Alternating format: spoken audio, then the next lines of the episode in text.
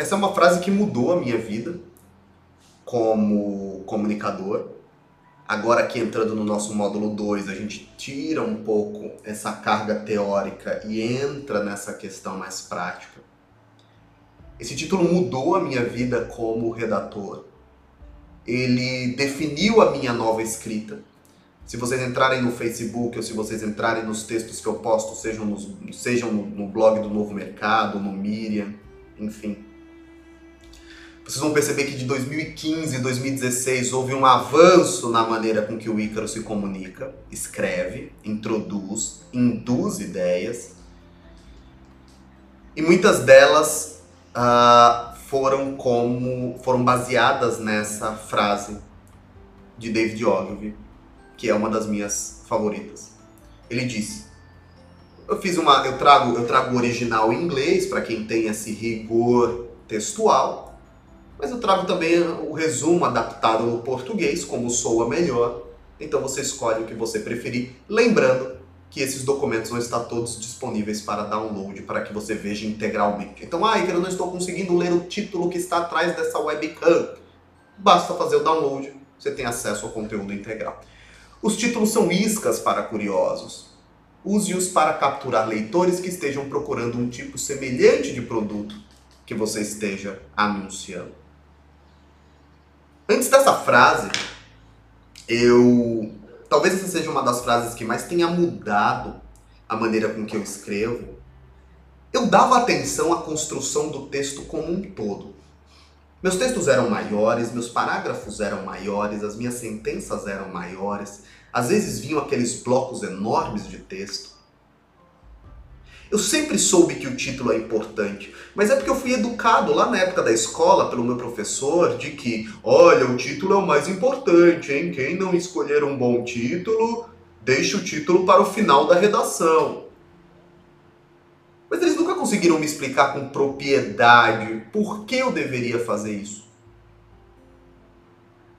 Conforme nós fomos para a prática, né, conforme nós caímos no mundo real, nós percebemos que as pessoas realmente elas não vão te dar mais do que 30 segundos de atenção. Ah, mentira, Ícaro, porque quando você escreve as pessoas te dão atenção, elas estão atentas, elas estão ali.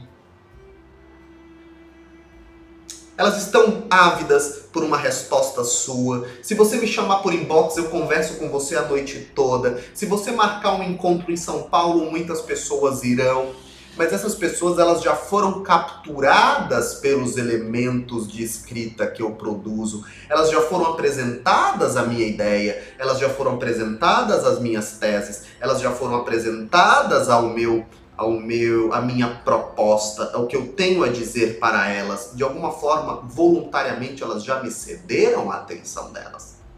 Agora, e todas as outras? Todas as outras, não importa o quão bem eu escreva, não importa a minha experiência, não importa de quantos negócios bem-sucedidos eu tenha participado.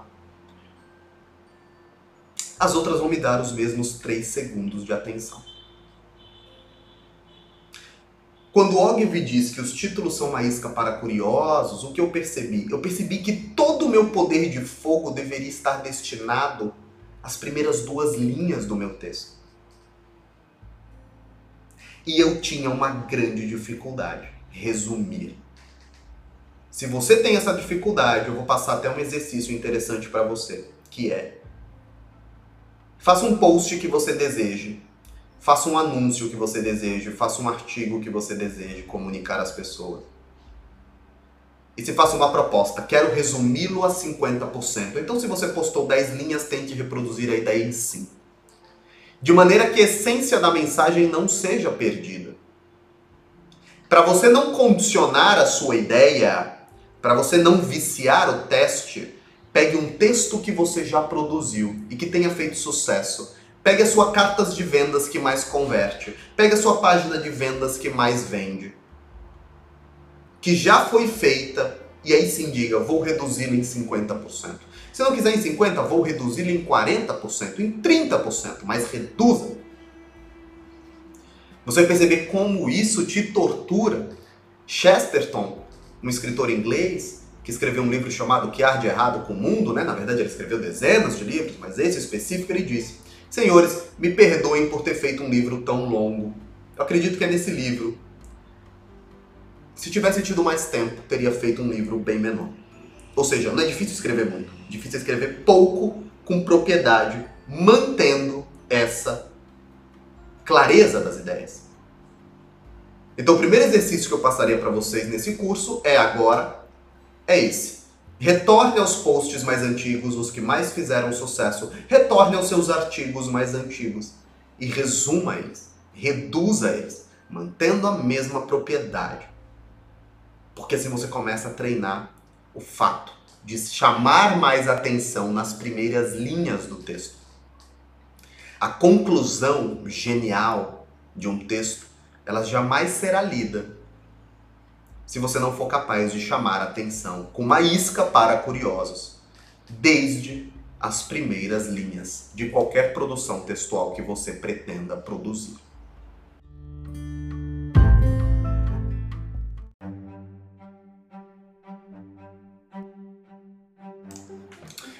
Avançando um pouco nessa ideia da importância do título, e eu não poderia começar o nosso curso ah, falando de outra coisa, o título é a coisa mais importante que existe. O anúncio é a coisa mais importante que existe. O H1 de um site é a coisa mais importante que existe. Nós vamos seguir nesse módulo 2 a sabedoria, as pílulas, que eu acho que são as mais importantes escritas e produzidas pelo David Ogilvy. São três livros fundamentais do David Ogilvy que você deve ler. Memórias de um publicitário, reminiscências de um publicitário, dependendo da tradução. É... David Ogilvy Advertising, que é a biografia autorizada dele, e um livro de romance dele, um livro em que ele conta um pouco da sua vida mais apaixonada. Se não me engano, é Sangue, Cerveja e Palavras. Não tem em português, tem apenas em inglês, então infelizmente acessível apenas àqueles que sabem a língua inglesa. Se você quer trabalhar com palavras, vá aprender inglês imediatamente. Senão você está trancado às poucas coisas que o Brasil permite que sejam traduzidas, a nossa pouca demanda. Então, ao invés de você ter que ler tantos livros, eu trago alguns resumos para vocês. E resumos de outros também, ah, comunicadores importantíssimos na nossa história. Ogilvy diz aqui nessa frase na média, para cada cinco pessoas que leem os títulos dos meus anúncios, uma lê o texto todo. Isso quer dizer que, bom, isso daqui pode ser um primeiro ponto que você diga, eu já sei. Primeira vez que eu li essa frase, eu falei também, eu já sei disso. Lógico, eu não sabia que eram cinco, talvez nem sejam cinco, ele nem tem como medir. Você vê que ele vem da escola do Claude Hopkins e o Claude media muito os resultados, né? Ele, ele vinha, de uma, ele vinha de, um, de uma publicidade muito métrica, o Og vinha muito mais apaixonada, que acredita muito mais no talento. Ah, mas digamos que nós sempre soubemos que muitas, muitas pessoas leem o título e jamais chegam ao texto. Isso não nos surpreende muito. O que causou a tremenda mudança de estado mental meu, o insight, que me fez reservar essa frase e trazer aqui para vocês? É a segunda parte dessa frase, não é? Eu nunca havia lido, eu nunca havia pensado por essa forma. Eu nunca havia interpretado desta maneira. Isso quer dizer que quando você escreve um título, você está gastando 80 centavos para cada dólar que você possui. Isso, esse pensamento que causou a grande mudança na minha cabeça. Porque imagina o seguinte: se eu estou colocando mil reais em anúncios, se eu estou colocando mil reais em propaganda, 800 desses mil reais, 800 desses mil reais serão utilizados apenas até o fim da primeira linha. De modo que não adianta o resto da campanha ser sensacional se o início dela não for. E é por isso que você deve gastar 50% do tempo quando constrói um site, quando constrói uma página, quando constrói uma carta de vendas, quando prepara um disparo de e-mail, quando prepara uma automatização de chatbot, apenas na primeira mensagem. E se a mensagem for grande, apenas nas duas ou três primeiras linhas. E se for um funil de e-mail, apenas no primeiro e-mail, apenas no título do e-mail, apenas no primeiro parágrafo tenda a produzir da melhor maneira possível, a ser o mais exigente possível no início. Se você tem uma semana para produzir um texto, uma peça, uma campanha, um anúncio, gaste quatro dias produzindo o começo deles. Escreva, guarde numa gaveta, descanse, retorne no outro dia. Escreva, salve no Word, vá, vá para casa, vá descansar, deixe o final de semana acomodar as ideias, retorne, resuma mais, torne melhor. Não tenha medo de dedicar tempo a uma quantidade pequena de linhas, porque são nessas quantidades pequenas de linha que se encontram 80% do faturamento que você vai arrancar em qualquer campanha.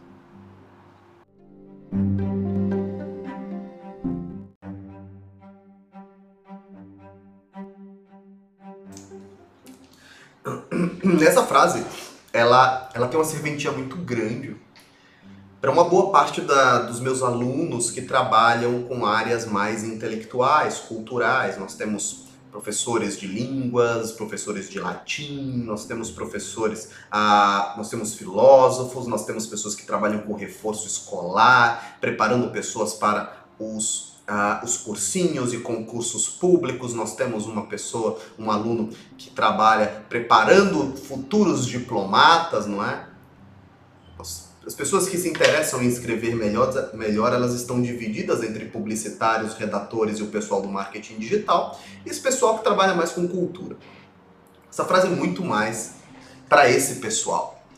É um tremendo de um uh, conselho valioso, como foi para mim durante muito tempo. Eu demorei muito tempo para amadurecer e esse amadurecimento retirar minha vaidade. Ainda sou vaidoso, ainda preciso amadurecer muito, mas acredito que estou evoluindo.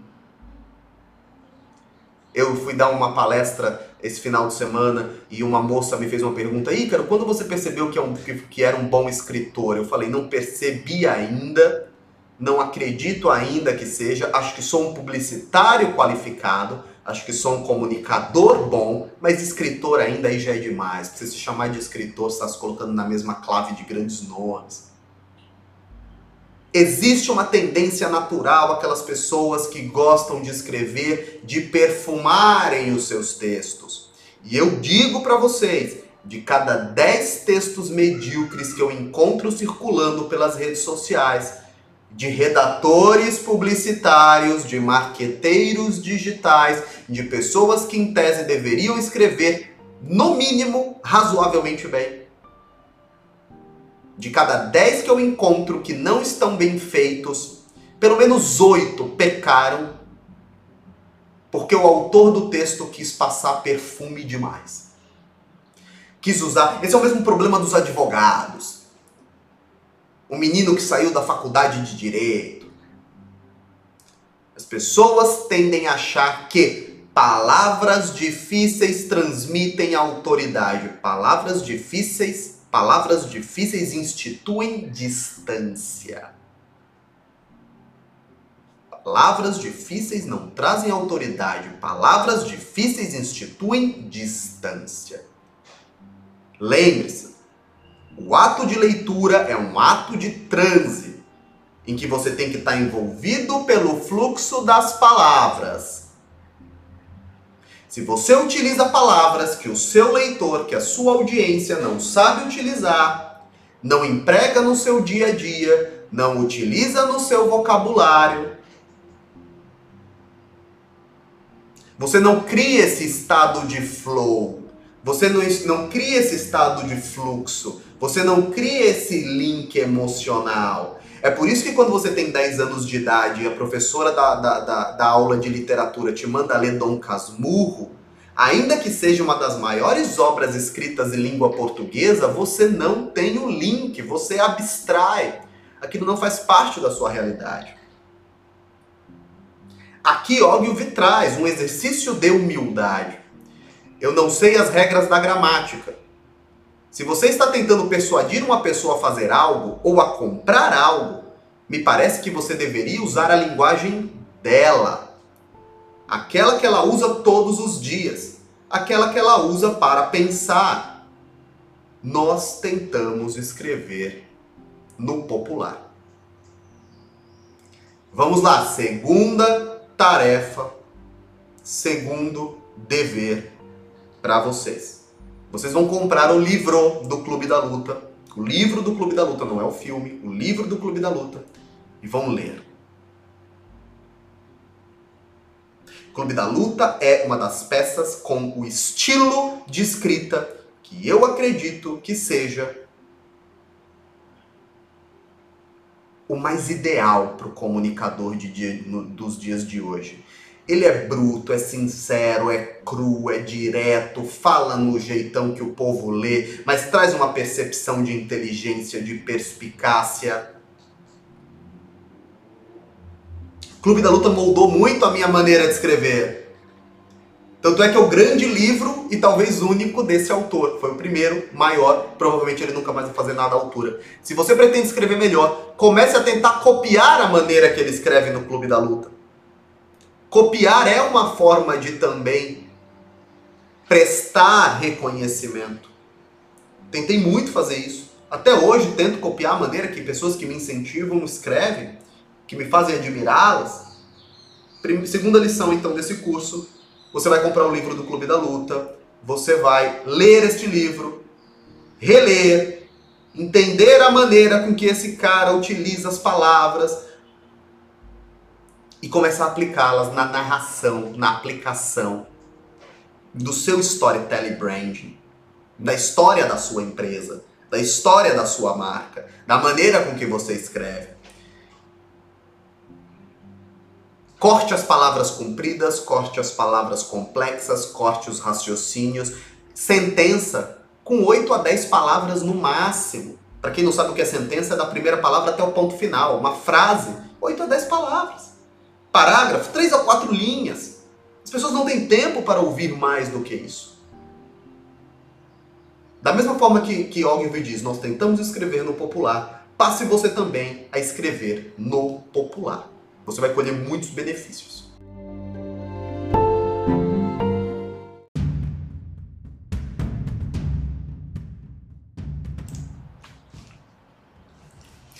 Essa frase, ela trabalha uma das crenças, um dos, um dos dilemas que eu acredito que são uh, que é um dos mais fundamentais para aquela pessoa que deseja escrever bem. Esse módulo aqui não é para aquele que só precisa fazer alguns anúncios, algumas propagandas. Se você só quer fazer alguns anúncios e algumas propagandas, pode seguir. Tem outras 120 aulas aí, tem uns outros 120 módulos pela frente, pode seguir sem medo de ser feliz. Vá lá e faça. Aqui eu estou falando para quem deseja realmente escrever bem. Ou porque quer trabalhar com isso, ou porque quer realmente transmitir a sua ideia com clareza. Você já viu nos Estados Unidos, principalmente, porque lá a, a, a universidade é mais flexível, né? Você já viu aqueles meninos que chegam na faculdade de medicina ou que chegam na faculdade de matemática com 8, 9, 10 anos de idade? Eu acho que tem uma menininha japonesa que chegou à faculdade de medicina com 14 anos. Nós sempre temos esses prodígios, né? Mozart criando uma, uma, uma obra, uma sinfonia com 4 anos de idade ou com 6 anos de idade, sei lá, acho que 4. Você tem aqueles meninos que com 8 anos já são mestres em matemática, mestres em física. Pergunta: aonde está o bom poeta, o bom romancista, o bom escritor aos 8 anos de idade? Que grande obra foi escrita aos 8 anos de idade? Que grande livro foi escrito aos oito anos de idade? Que criança de oito anos contou uma grande história? Não que ele tenha vivido uma grande história, que contou, que pôs no papel uma grande história. Não existe.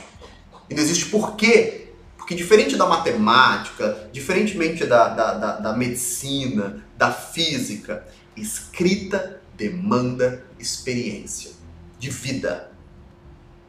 Escrever bem demanda ser traído, vencer o alcoolismo, sair de uma família desestruturada, matar o fantasma dos seus pais separados, se relacionar ou sobrepujar o mau relacionamento que você tinha com a sua mãe, casar-se, estabelecer uma família, viver uma experiência religiosa, conhecer o mundo, viajar por diversos países ou simplesmente sobreviver ao tédio que é estar em um trabalho que se odeia todos os dias.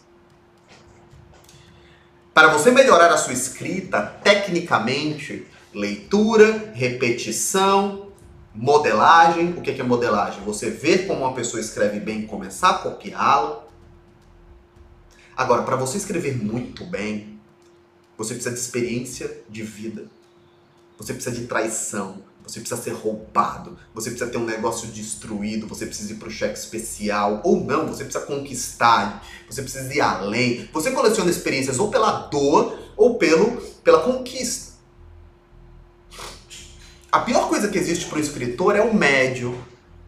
A pior coisa que existe para o escritor é um cara que não vive nada, que não experimenta nada, que está na segurança de um escritório a vida toda. Um escritor tem que conhecer gente. Ah, Ícaro, mas eu nunca tive essas grandes experiências. Então vamos ao terceiro exercício desse curso. Sente-se com pessoas de 40, 50, 60, 80 anos. Não vou para 80 porque 80 ele já está meio senil e perde a capacidade de discorrer bem. Vamos lá, 40, 50 anos, 60 anos, que tiveram vidas duras. Sente converse com ele, mas converse se interessando. Isso é material de trabalho para você. Pergunte a ele como foi a vida, como foi o tombo, como foi chegar a um país desconhecido, como foi começar do zero, como era cortar lenha, como era viver entre os animais, como era caçar, como era. Enfim, tem muita gente no interior que ainda vive disso. Pergunte, vá aos vencedores. Geralmente a gente vai aos vencedores, não? Como é que você construiu essa empresa bem sucedida? Mas vá com muita fome aos perdedores. Porque o cemitério é silencioso.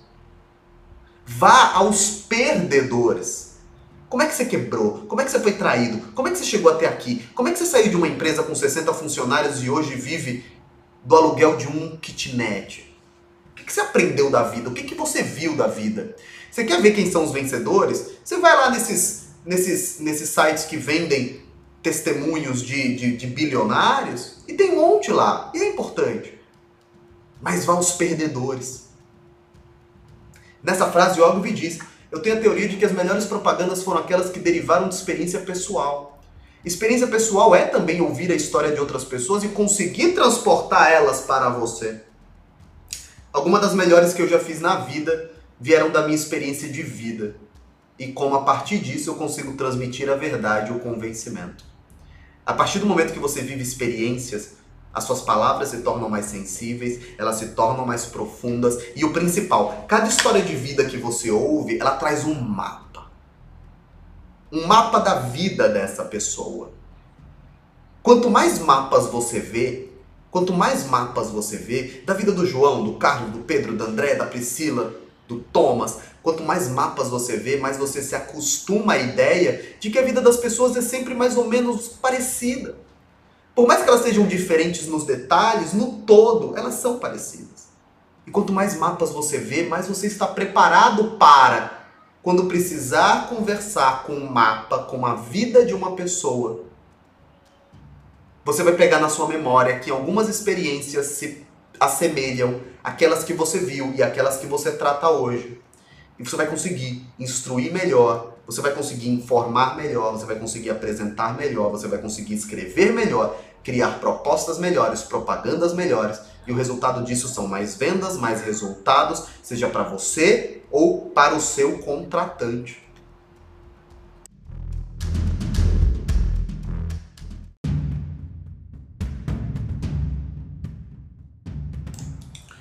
Essa frase do David Ogilvy, ela tenta principalmente contra a tendência de maior parte dos comunicadores, principalmente o pessoal de marketing digital, principalmente as pessoas que não querem ser redatores publicitários, de verdade, que estão se utilizando das técnicas de copywriting para escreverem e se comunicarem melhor.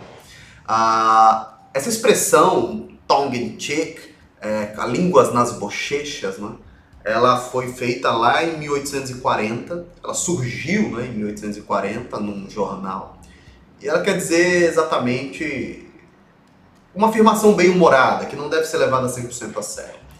Então Ogilvy fala, uma boa copy não pode ser produzida apenas com humor, apenas de maneira bem humorada.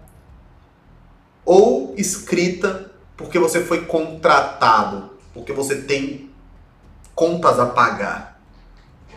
Você tem que acreditar no produto. Então o que eu vejo? Eu vejo muitos perfis de comunicadores, de empresários no mercado digital, de pessoas que têm e-commerce, que acham que apenas humor basta para fazer um texto viralizar. Eu tenho um grande amigo, uma pessoa que me orgulha muito é, dessa amizade, de ter essa amizade, uma pessoa que eu admiro demais trabalha no mercado financeiro, que já criou, a, já teve a oportunidade de criar algumas corretoras no Brasil. E esse sujeito ele diz o seguinte, cara, mercado financeiro e humor não se comunica. Se você usar humor no mercado financeiro, você só vai pegar o público do varejo. Mercado financeiro você tem que ensinar as pessoas. Você tem que mostrar que nós fomos as melhores escolas. Você tem que mostrar que nós sabemos o que estamos fazendo. O que eu vejo? Qual é a minha qual é a minha prática? Qual é a minha percepção ao longo desses 12 anos? Que entre o humor e a informação, a informação gera muito mais dinheiro. Entre uma piada e um meme, entre um textinho de um bloco quadradinho colorido do Facebook e informação e fatos, e uma interpretação criteriosa de algo, essa opção mais trabalhosa sempre gera mais receita. Quem é que lembra da carta do trabalho do produto digital que foi produzido pela Empíricos Research, chamado Fim do Brasil?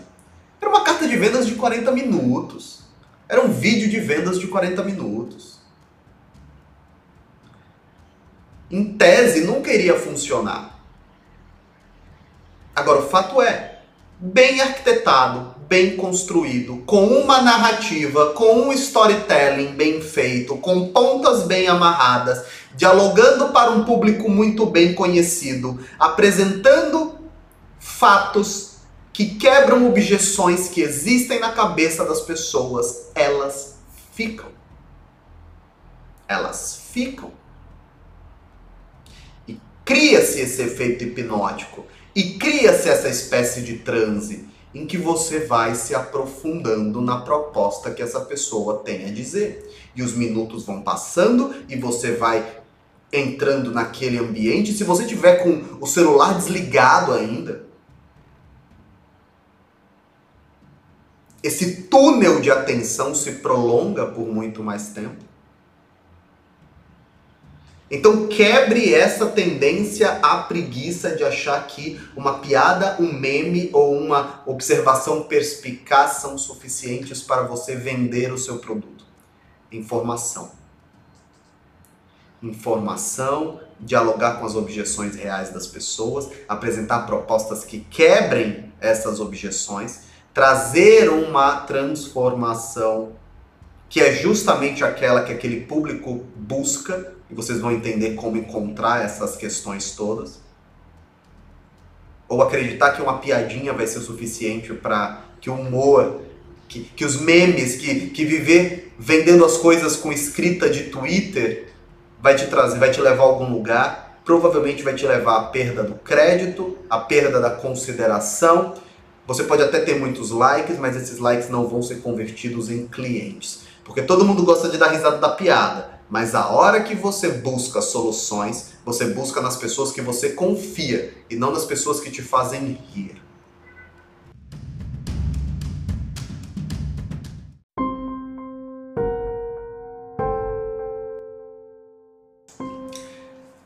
Essa, essa frase do David Ogilvy é um da, do slide passado. Quanto mais informações você dá, mais persuasivo você será ela funciona muito mais ah, com, ter, com produtos de alto valor agregado. Você não precisa dar uma quantidade enorme de informações para vender um ketchup.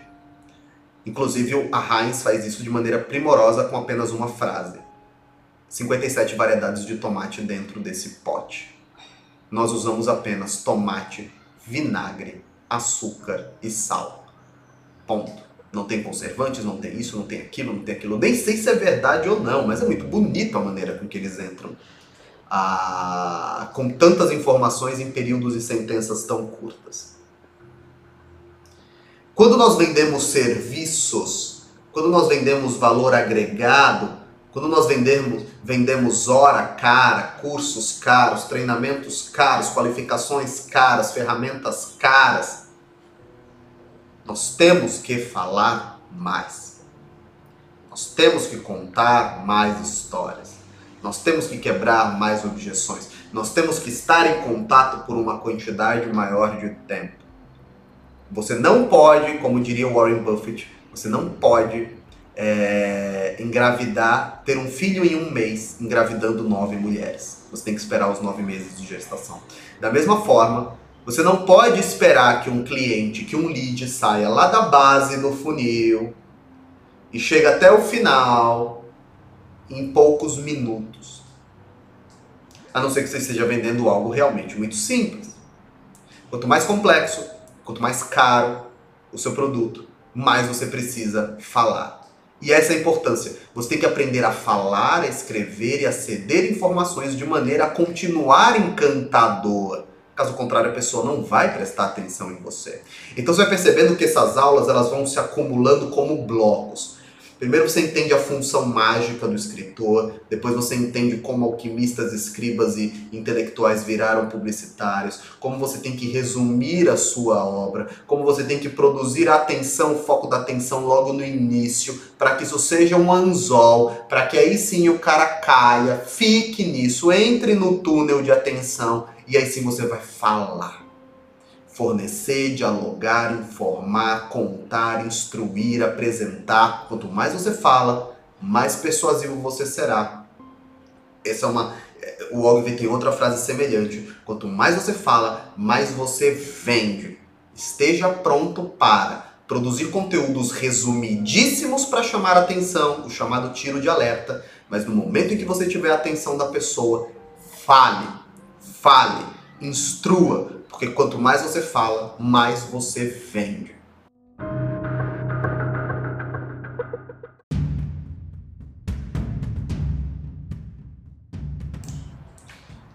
Essa, essa, essa frase do Ogilvy, ela serve para matar de vez a mania de todo mundo que gosta de postergar as coisas. Muita gente camufla, muita gente mascara é, covardia falta de vontade de descer pro play, falta de vontade de dar start num projeto, com uma palavrinha terrível chamada perfeccionismo. Ah, eu sou muito perfeccionista, por isso que eu estou há um ano para lançar esse produto. Ah, eu sou muito perfeccionista, por isso que eu estou há um ano para começar esse negócio. Ah, eu sou muito perfeccionista, por isso que eu não acabo meu livro há 10 anos. Perfeccionismo é o melhor substituto para covardia. Se você não quiser se autodenominar covarde, pensando que covarde é apenas aquele que foge de uma batalha ou algo muito, muito, muito, muito sanguíneo, algo muito nucleico, muito, ai, você está me ofendendo imensamente, me chamando de covarde. Assuma então é, que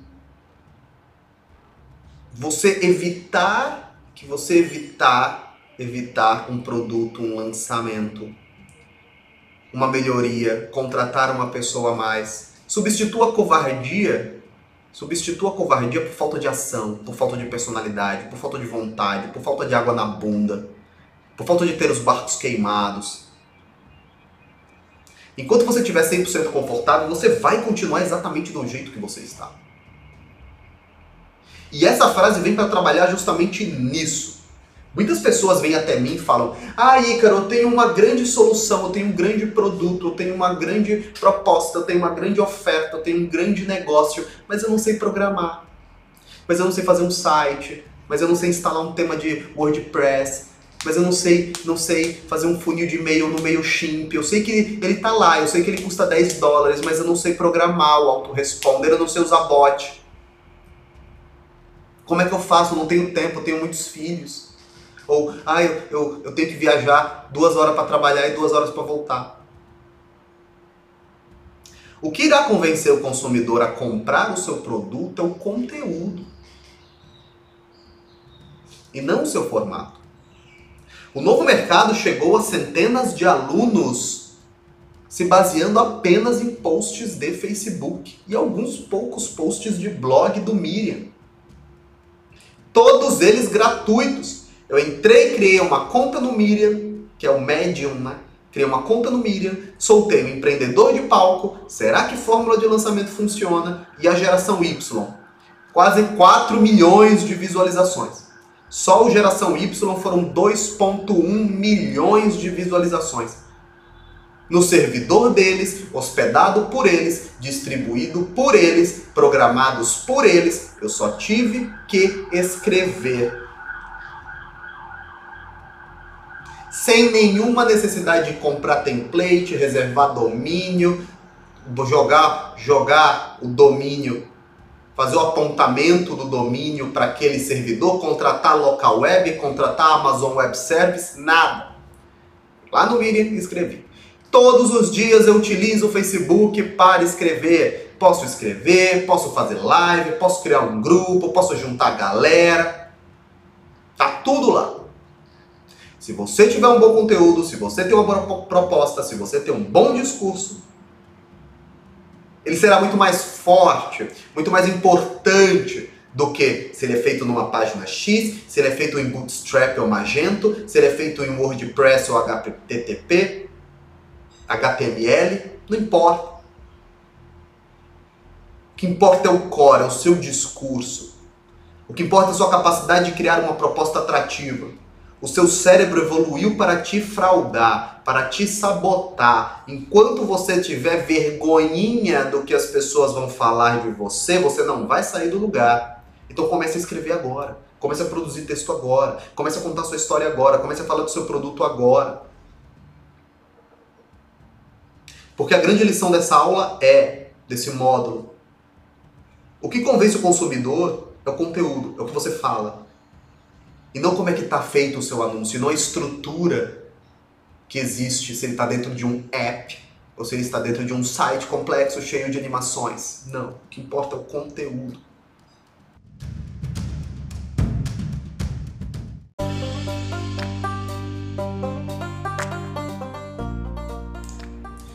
Vamos lá. Um dos pontos que eu mais bato, tanto no Facebook, quanto nas aulas que eu dou, quanto para os meus alunos, quanto nas palestras que eu faço. Você entra no Facebook e a primeira coisa que você percebe é que a galerinha do marketing digital, que as pessoas que trabalham pela internet estão sempre fazendo propaganda indiscriminadamente dos seus produtos, dos seus negócios ou dos seus serviços. Você entra lá e tá todo mundo fazendo propaganda sobre isso. Aí eu trago uma notícia boa para você, para abrir os seus olhos, um tapa na cara. Acreditar que as pessoas acessam o Facebook, ou acreditar que as pessoas acessam o Instagram, acreditar que as pessoas acessam o LinkedIn para ver as propagandinhas horríveis que vocês fazem. E acreditar que alguém assiste Corinthians e Palmeiras pelo show do intervalo. Ninguém faz isso. Ninguém entra numa rede social para ver propaganda. As pessoas entram na rede social para se relacionar com outras pessoas. Algumas entram para postar memes do Bolsonaro. Mas a maioria entra para se relacionar com outras pessoas. Através de histórias, através de fotos, através de enredo, através de diálogo, através da aproximação. Quanto mais propaganda você faz, menos as pessoas curtem. Isso cria um efeito cascata negativo. Você posta uma propaganda, você posta com um link externo, o Facebook reduz o seu tráfego. Por ele reduzir o seu tráfego, menos pessoas vêm. Se menos pessoas vêm e ainda assim aquelas que vêm, veem que é propaganda, elas não clicam. E por elas não clicarem, o Facebook percebe de novo que não é algo útil e reduz ainda mais o seu tráfego. E o que acontece? Você acaba com dois likes. E aí você pensa, nossa, não foram tantos likes assim, então tenho que postar outra propaganda. E quanto mais. É, é como beber água do oceano. Quanto mais propaganda você posta, menos as pessoas te veem e você vai postando mais ainda e menos elas te veem e logo mais você é esquecido. Aí você vira para alguém e fala: "O Facebook é uma droga. O Facebook destruiu o meu tráfego, ninguém me vê". É porque você está usando errado. Um bom anúncio é aquele que pretende vender o produto sem precisar ficar se prostituindo, ou seja, chamando toda a atenção para ele mesmo. Um bom anúncio pode ser uma grande história, um bom anúncio pode ser um grande texto, um bom anúncio pode ser uma aula gratuita, um grande anúncio pode ser um texto grande, um manual para resolver algum problema. E dentro desse manual, desse webinário, dessa aula, dessa sequência de conteúdos disparados por um bot, está inserida a ideia de que você possui alguma solução para aquela pessoa e que você está disponível para ouvi-lo. Muito mais importante do que ficar fazendo promoção e anúncio e postando aqueles quadros coloridos no Facebook. Só hoje, curso de 199 por 47.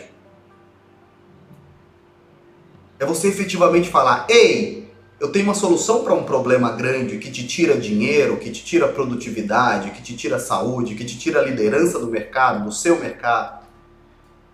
Eu tenho certeza que você lida com esses, com esses, com esses e com esses problemas. E eu posso resolvê-los dessa, dessa e dessa, dessa forma. Porque eu já fiz com o Pedro, com a Clara e com o Carlos. E eles estão aqui para contar como foi. Você gostaria de ouvir? Tem uma amostra grátis para você. Pronto.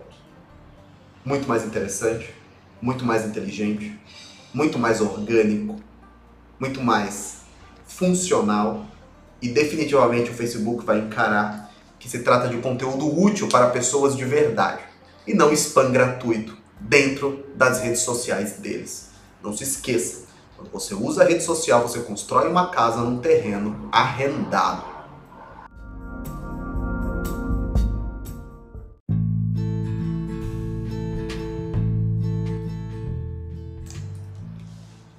Esse é um grande problema do mercado, não é? Porque à medida que ele é verdadeiro, ele também pode ser o primeiro ponto, o primeiro passo para muita gente que está começando agora. Eu sou uma pessoa que estimula a cópia. Eu não estimulo a pirataria. Eu não estimulo a pirataria. Eu não estimulo você comprar um curso, dar Ctrl C, Ctrl V nele, mudar um pouquinho as palavras e vender como se fosse seu. Isso é crime. Isso é crime. Agora, eu estimulo a modelagem. O que é a modelagem? É o conceito de que você se espelha em alguém, deseja chegar ao mesmo lugar que ela, e através do estudo dessa personalidade, através do estudo dessa pessoa, através do estudo dessa personalidade, você vai perceber quais são os exercícios e as práticas que ela utiliza e vai reproduzir isso. Por quê? Porque o que levou essa pessoa até o estado onde você hoje o admira foram atitudes que ela produz no seu dia a dia. Ninguém chegou ao topo sem se esforçar. A questão é como é que esse cara se esforçou? O que, que ele fez que os outros não fizeram? Eu consigo fazer a mesma coisa? Talvez você nem precise chegar ao mesmo lugar que o cara. Se você chegar à metade de onde ele chegou, já está ótimo. Então eu sou a favor da modelagem. Eu sou a favor de olhar para uma pessoa e falar: caramba, esse cara escreve muito bem, esse cara concatena bem as ideias, esse cara vende produtos bem feitos, esse cara faz páginas de vendas lindas, esse cara produz um vídeo fantástico, esse cara escreve roteiros maravilhosos. Deixa eu começar a copiar isso. Copiar no bom sentido. Deixa eu entender qual é o processo que a cabeça dele realiza. Deixa eu entender como é que ele usa as cores. Deixa eu entender como é que ele usa as palavras. Deixa eu ver como é que ele escreve. Como é que são os parágrafos dele. Quais são as fontes que ele usa. Por que, que isso funciona? A modelagem te faz avançar muito em pouco tempo. Porque você está seguindo novamente um mapa, um mapa que já deu certo para alguém. Não é uma garantia de que dará certo para você, mas é melhor do que fazer esse trajeto, é melhor do que caminhar sem nenhum mapa para olhar. Agora, o que diferencia a modelagem da cópia? A modelagem é todo um processo de reforma íntima que envolve o reconhecimento de uma personalidade que você quer alcançar, a admiração por, essas, por essa pessoa e pelos seus resultados. Um comprometimento pessoal. Um comprometimento pessoal em trilhar o caminho e obter os mesmos esforços que essa outra pessoa já produziu. E a consciência de que esse é um processo genuíno, trabalhoso, que vai te fazer chegar lá e que lá você vai produzir conteúdo que seja realmente uma manifestação da sua própria personalidade. Então, se alguém me admira e vem, Ícaro, eu adoro a maneira que você escreve, eu falo, cara, copie, copie, copie, mas copie modelando. Produza o seu conteúdo, faça suas vendas, tenha a sua empresa. Comece me copiando, que você vai ter confiança para produzir algo seu. Agora, o que é a cópia? Se isso é a modelagem, esse conjunto de reconhecimento somado a um compromisso que você tem em produzir resultados, o que é a cópia? Ctrl C, Ctrl V. Ah, vou pegar tudo isso daqui, mudar umas palavras e botar para vender. Ah, vou começar a tentar hum, copiar o gesto dele. A maneira com que ele fala, opa, tudo bem? Isso não muda nada. Isso é só. Isso é só uma cacaiada. E ninguém jamais construiu uma grande marca imitando as propagandas das outras pessoas. Imitar as propagandas, imitar o site, imitar o template de WordPress, imitar os termos, não vai te levar a lugar nenhum. Modelar, sim, vai. Mas são processos completamente diferentes. Esteja pronto para modelar se quiser crescer. Esteja pronto para falir, para sumir, se você quiser apenas preguiçosamente copiar.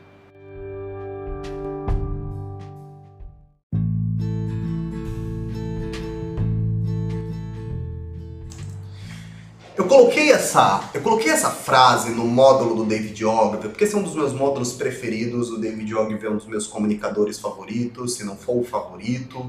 Ah, eu acho ele fantástico, acho ele genial e eu decidi encaixar aqui porque segue muito a filosofia dele. William Strunk, ele não é um ele não foi um publicitário, ele não foi um vendedor, ele foi um professor, ele foi um escola, ele foi um acadêmico. Mas é dele a frase que mais é, influenciou a minha escrita na história. Aquela frase do começo do Gogve, se ele mudou a minha característica de produzir textos, se ele me ajudou a avançar tecnicamente, com a ideia de que 80 centavos de cada dólar dos meus anúncios estão depositados no título ou nas primeiras linhas, se aquilo me ajudou como profissional, essa frase do William Strunk me ajudou na vida como ser humano. Essa frase é que é aquela que quando eu li pela primeira vez eu falei, caramba, eu desejo produzir 30% do que esse cara produziu quando ele construiu só essa frase, eu não vou nem falar todo o resto. Para mim, essa é, esse é o iPod, esse é o iPhone das frases para um redator publicitário. Eu acredito que você deva escrever isso, imprimir isso, colar na tua parede, fazer o teu fundo de tela CS. Essa é a base de tudo aquilo que eu acredito em escrita. Tudo. William Strunk diz: um texto não deve conter palavras, um parágrafo ou sentenças desnecessárias, pela mesma razão que um desenho não deve conter linhas desnecessárias. E uma máquina não deve possuir partes desnecessárias. Isso é de uma profundidade, isso é de uma habilidade de correlação, porque as pessoas acham que escrever é só escrever. As pessoas acham que escrever é só me comunicar o que eu quero, o que eu quero é, é, materializar o que eu quero comunicar, passar uma ideia para outra pessoa. Isso é fazer salsicha, isso é fazer hambúrguer, da sadia, daqueles na caixinha. Se você quer fazer um bom hambúrguer, você tem que entender de carne, você tem que entender de montagem, você tem que entender de pão, você tem que entender de manteiga para selar o pão, você tem que entender de alface, de tomate, de chapa, você tem que entender de ponto, você tem que entender de batata frita, de maionese, você tem que entender de atendimento.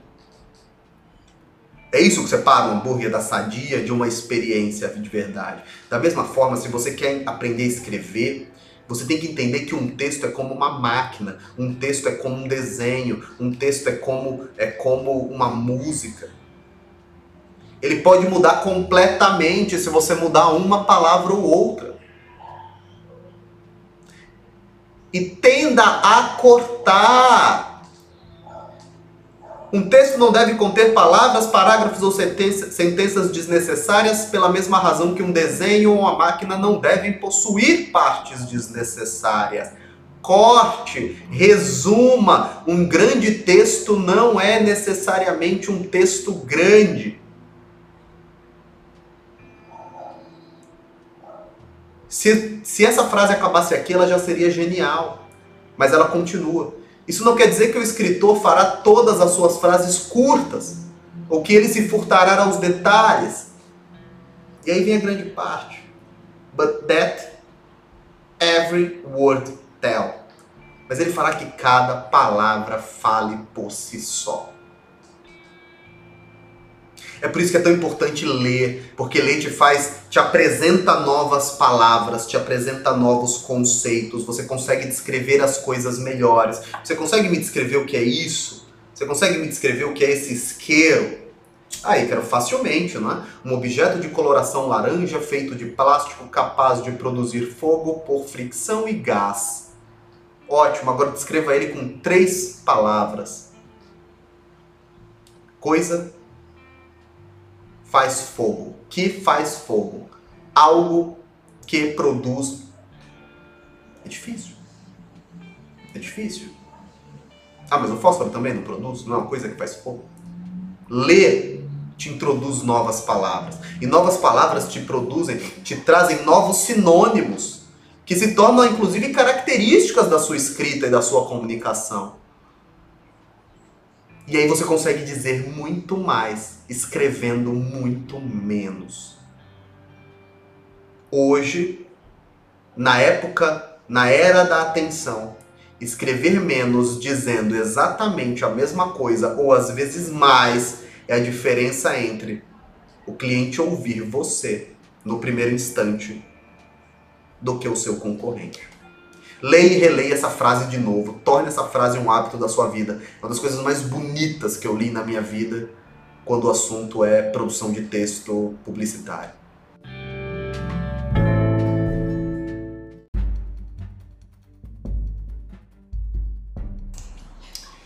Essa é a, aquela adaptação que eu falei para vocês da frase da, de um dos módulos aqui anteriores, né? Que quanto mais você escreve, mais você vende o David Ogilvy reproduz esse pensamento mais à frente no seu Reminiscências de um Publicitário e ele cria o é, The More You Tell, More You Sell. É, é uma frase do Charles Edward. Produziu esse pensamento no David Ogilvy de quanto mais conteúdo você produz, mais você vende.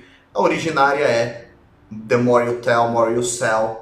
É, quanto mais você fala, mais você vende. Novamente, você tem que separar o seu ponto de contato com o cliente em dois grandes blocos: pré-atenção ou pré-ação. Antes dele ler o texto, antes dele clicar no anúncio, antes dele dar play no vídeo, antes dos três segundos que ele assistiu, antes dele ver algum remarketing, antes dele clicar em algum remarketing, antes dele comentar nas suas páginas, antes dele compartilhar um conteúdo, antes dele dar muitos likes num post. Um like só não faz não é suficiente, mas antes dele dar alguns likes recorrentes no seu post.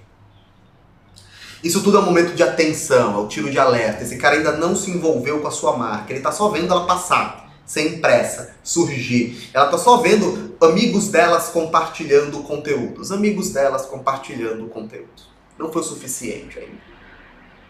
A partir e nesse momento você tem que ser breve, você tem que ser sucinto, você tem que ser incisivo, você tem que escrever pouco, escrever bem, focar no início dos textos, no início das frases, no início das sentenças, no título.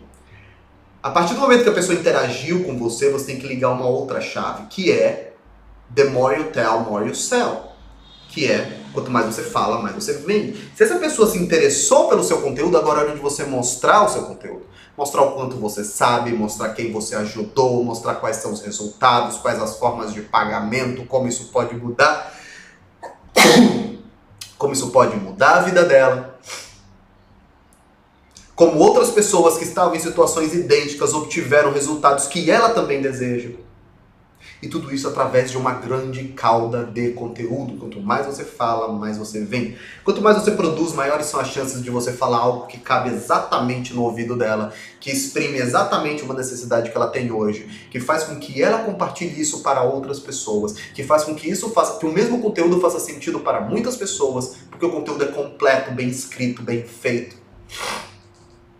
Então tenha isso muito é, claro na sua cabeça. Existem dois momentos o momento pré-ação e o momento pós-ação. No pré-ação, você é rápido, sucinto, direto objetivo. No pós-ação, the more you tell, more you sell. Quanto mais você fala, mais você vende. Você não pode deixar de falar.